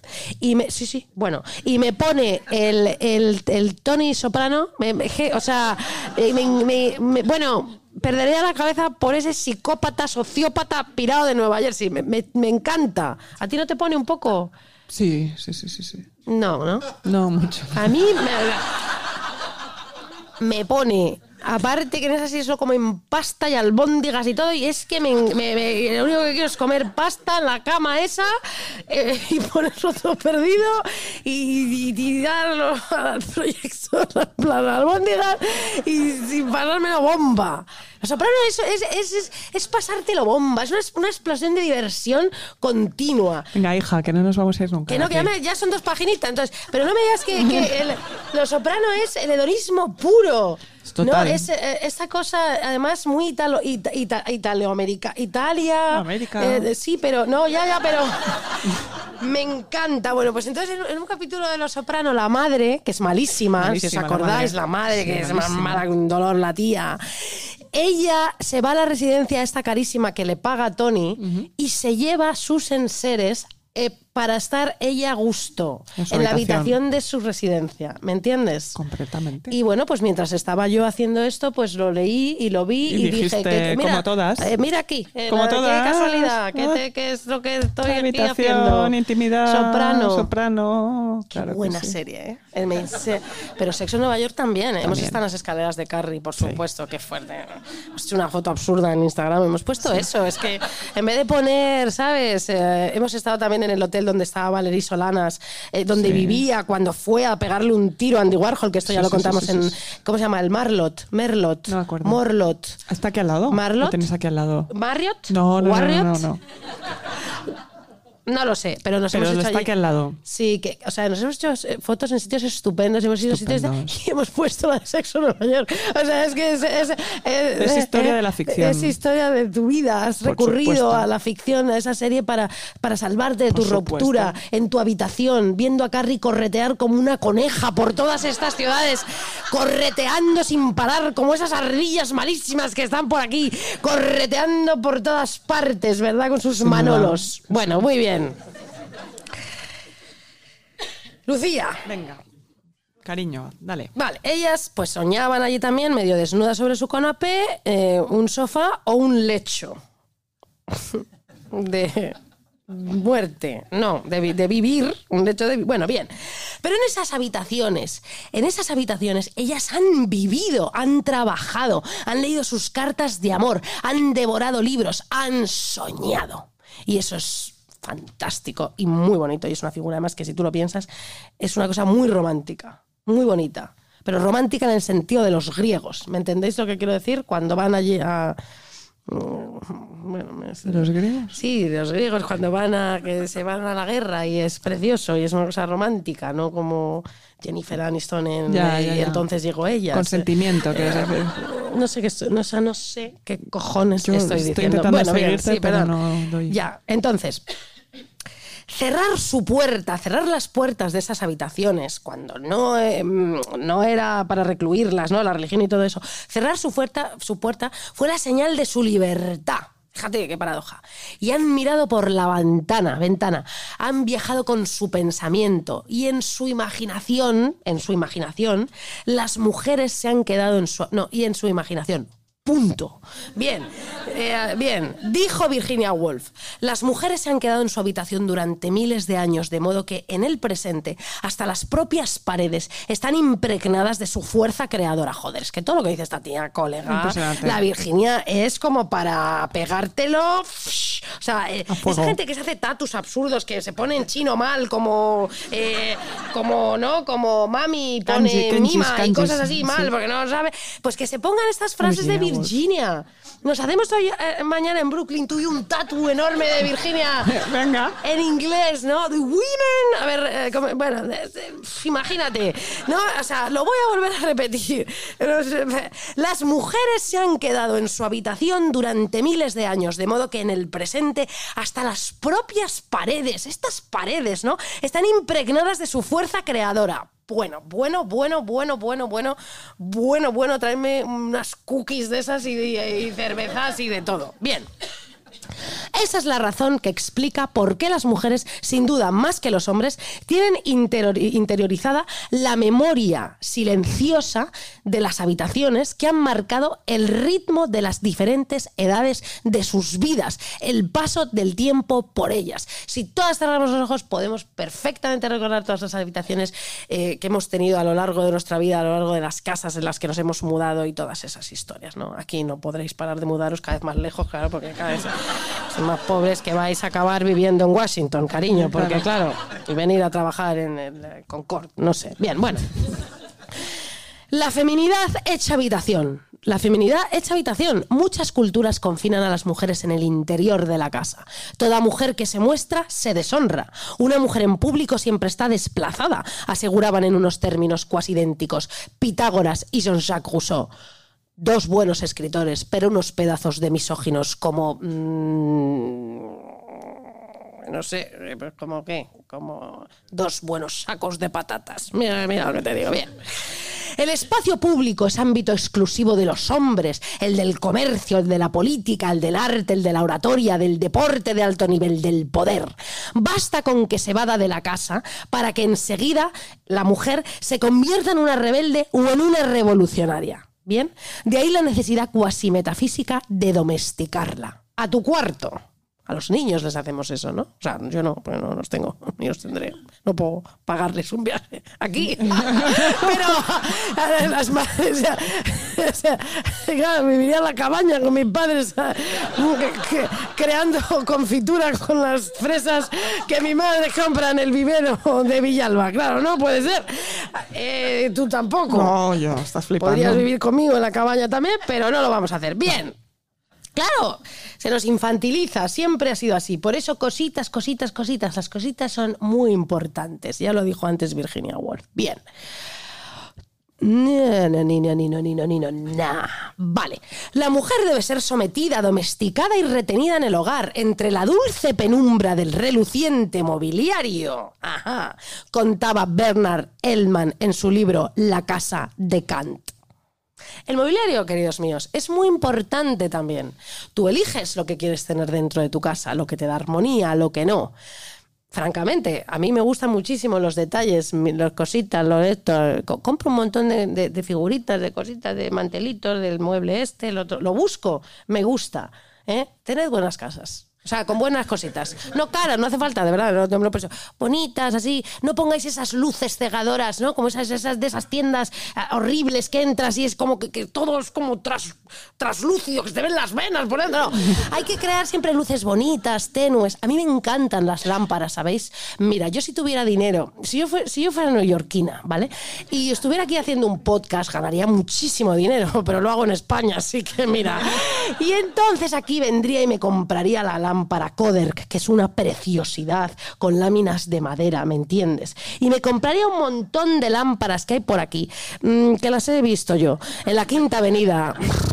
Qué flipado en colores. Y de verdad, qué bonitas tener una bonita luz en tu casa, una bonita lámpara y todo eso. Bueno, muy bien.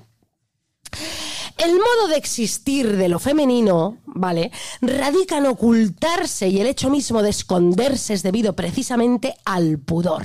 La condición de la mujer es la del... re- eh, hablo de antes, ¿eh? Ahora no, ahora hija no, ahora estamos, eh, estamos en la calle, medio en pelotas ahora, que vas por Londres, hija, es una cosa inc- increíble, ¿no? Pero bueno, no, no- no sé. Bueno, es que fui a Londres el otro día y vi gente pues que va vestida como con sujetador por la calle. Yo, no, muy bien, pero dices, hija, que pues qué, Qué bien, bien, qué hija. poco, qué, qué poco frío y qué pocos complejos y qué pues ole tú. Bueno, entonces esto pues de antes, ahora ya la gente pues no. Bien, la condición... ¡Ay! Ya termina esto. No. A ver, vamos a ver. La condición de la mujer es la del recogimiento, la del interior de la casa y la de la habitación. E independientemente de toda presencia singular, e independientemente de toda presencia singular. Es que, de verdad, ¿eh? No os enteráis de nada, joder. A ver. Una habitación propia, escribió Virginia Woolf. Una habitación, condición necesaria para la creación. Y ello con una inversión mínima, mínima. Cuatro paredes, un boli y venga de folios, Lucía. Triqui, triqui, triqui, la señora Sin parar, Dalloway, ella, las ¿eh? flores y tal. ¿eh? Todo, todo, todo. Claro, ya está. Y tu imaginación. Ea. ¿Eh? A ver. Habitación reivindicada por tantas mujeres de todas las edades y de diversas condiciones, desde la trabajadora a domicilio hasta la escritora, y cualquiera que fuera su opción existencial. Emily Dickinson. Emily Dickinson, esta mujer, ¿cuántos años se pasó en su casa allí ti- metida? Muchísimos. Hija. Poetisa norteamericana solía encerrarse en su habitación de su ciudad natal, Hams- Amherst. Amherst. Amherst. Ay, en la casa de sus padres vivía allí, que ella no abandonaría jamás en toda su vida. Qué bueno, barbaridad. este ha sido el podcast, así se lo hemos contado. Espero que todos ustedes hayan disfrutado tantísimo como lo hemos hecho nosotras. Y a- No tenemos más. No tenemos más. Eh, ¿Alguna pregunta?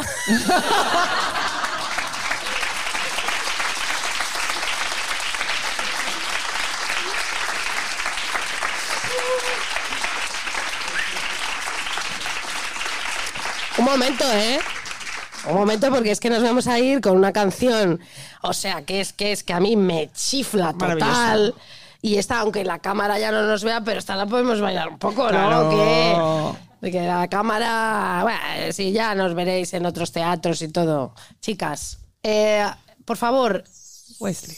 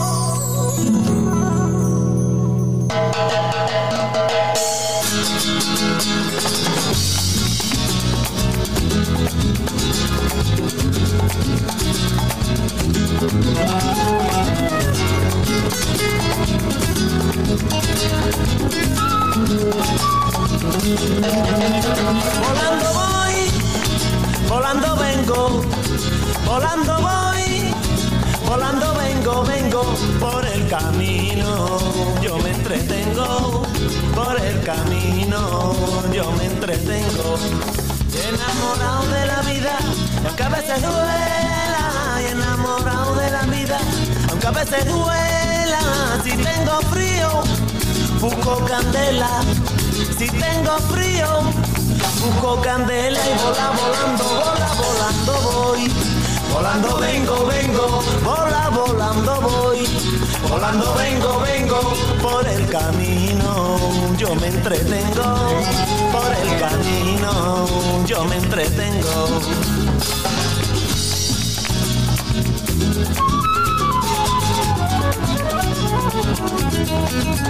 Ay, señoras y señores, sepan ustedes, ay, señoras y señores, sepan ustedes, hay que la flor de la noche, para quien la merece, y hay que la flor de la noche, para quien la merece, vola volando, vola volando.